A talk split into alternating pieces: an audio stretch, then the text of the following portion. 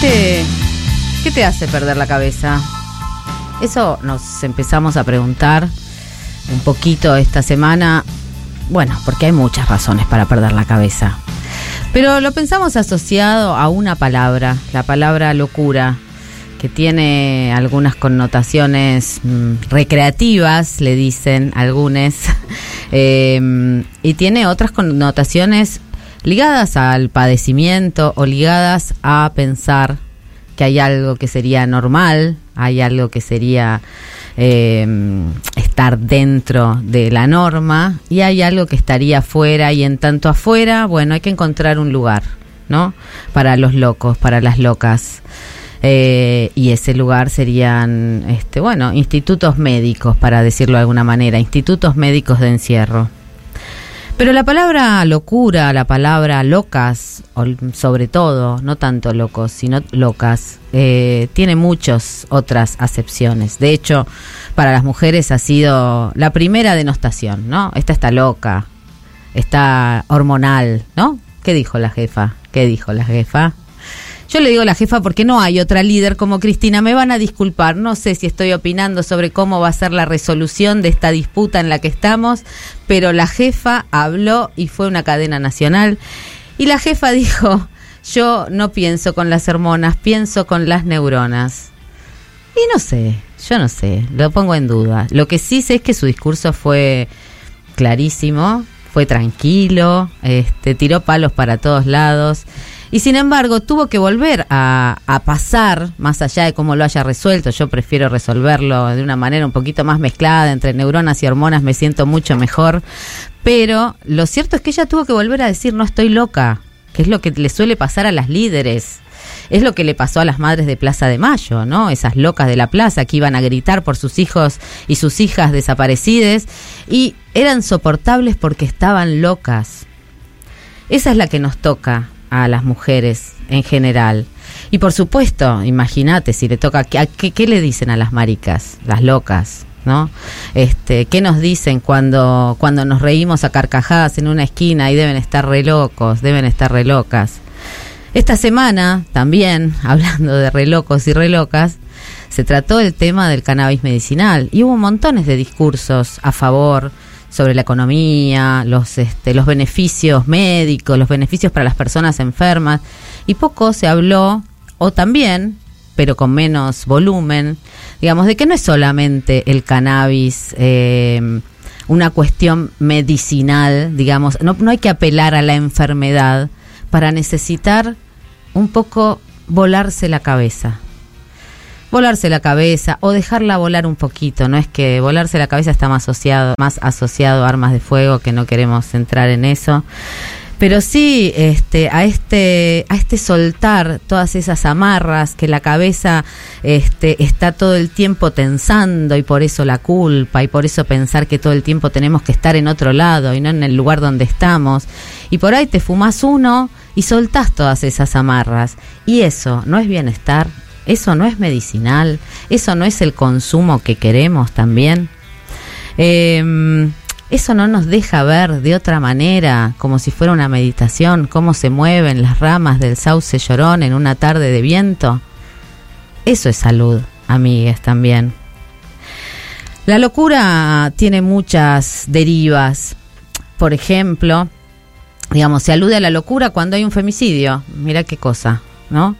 Se los perdona a los tipos que, con, que cometen femicidios porque tenían emociones violentas y la emoción violenta está ligada a la locura. Muchos prefieren ir a un neuropsiquiátrico antes que a la cárcel.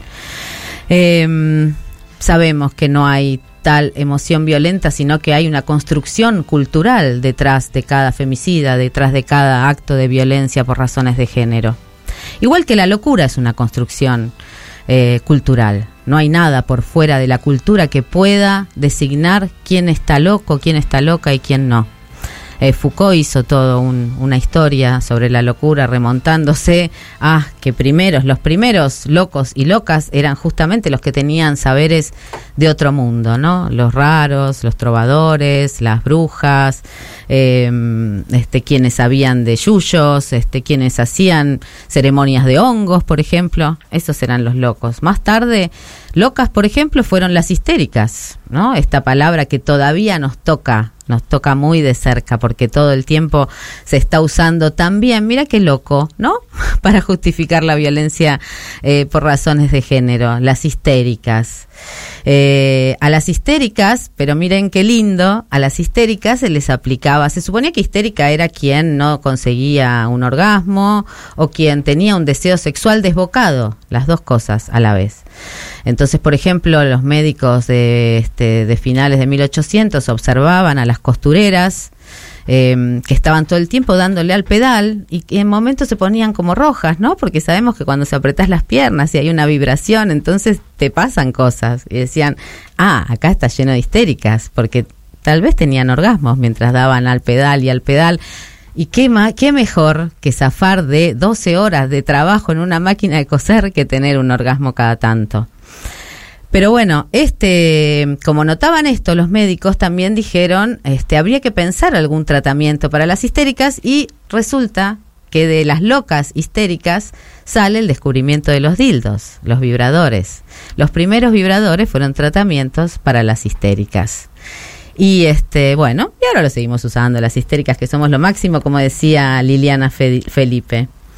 De todas maneras, no quiero olvidarme del padecimiento de quienes mm, no, no toleran este, este mundo, no toleran esta sociedad. Si no hay locura por fuera de la cultura es porque la cultura es una enfermedad misma, ¿no? Todo este sistema en el que vivimos, que tantas veces describimos, de levantarnos temprano, de cumplir con un horario, de cumplir con un deber ser, de tratar de encajar en el molde, de cumplir con las metas que nos proponen, tener hijos, estudiar, recibirnos, conseguir un buen trabajo, tener un buen sueldo. Todo eso genera locura. Entrar en los moldes de la belleza, entrar en los moldes de género. Esos padecimientos que quienes no encajan sufren y son aislados, en realidad un poco hay algo que todos compartimos, lo que pasa es que no lo queremos ver.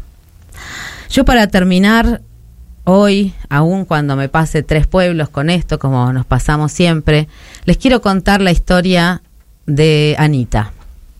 Anita es una chica que a la que yo cuidé desde muy chiquita, amiga de, mi hija. Eh, Anita tiene diagnosticada como psicótica ha pasado por muchas etapas, hemos tratado de ampararla de muchas maneras, por, como, como en tanto diagnosticada y dependiente de una medicación y dependiente de un tratamiento y de que alguien le diga que sí puede vivir en sociedad o que no puede vivir en sociedad, ella se ha escapado de eso, expuesta a la violencia machista. Resulta que Anita se embarazó, tiene ahora unos 32 años, se embarazó y decidió que su embarazo iba a ser... Eh, su patrimonio particular, iba a ser su lugar de poder, su lugar, no sé, de goce, anda a saber todo lo que pensó Anita, pero lo cierto es que em, el viernes tuvo su parto sola en su casa. Las vecinas escucharon los gritos y llamaron a la policía y a los bomberos. Llegaron la policía y los bomberos, ella tenía su bebé sobre, sobre el pecho y ya no lo dejaron tocarlo más, lo separaron, no sabían cómo cortar el, cordón umbilical, entonces los tenían a uno y al otro, ¿no? Vino la institución ahí separados, como no lo cortaron a tiempo, este, la sangre del bebé un poquito se, se engrosó y lo llevaron a Neo, bueno, entró en la institución. De todas maneras, Anita hizo esto, parir. Y yo pienso, cuántos saberes nos han sido ocultos por esta necesidad de ser normales. Cuántos saberes que tenemos y que no y que desconocemos, como el saber parir. Eh, el parto es uno de los hechos más intervenidos por la cultura y por la medicina. Y sin embargo, parir es algo que se sabe, como sabemos amar, como sabemos coger, como sabemos cagar. Em, la cordura no es tan deseable como creemos. Creo que si la olvidáramos de tanto en tanto, podríamos encontrarnos con todo eso que sabemos antes de nacer y antes de que nacieran nuestras madres y antes de que nacieran nuestras abuelas.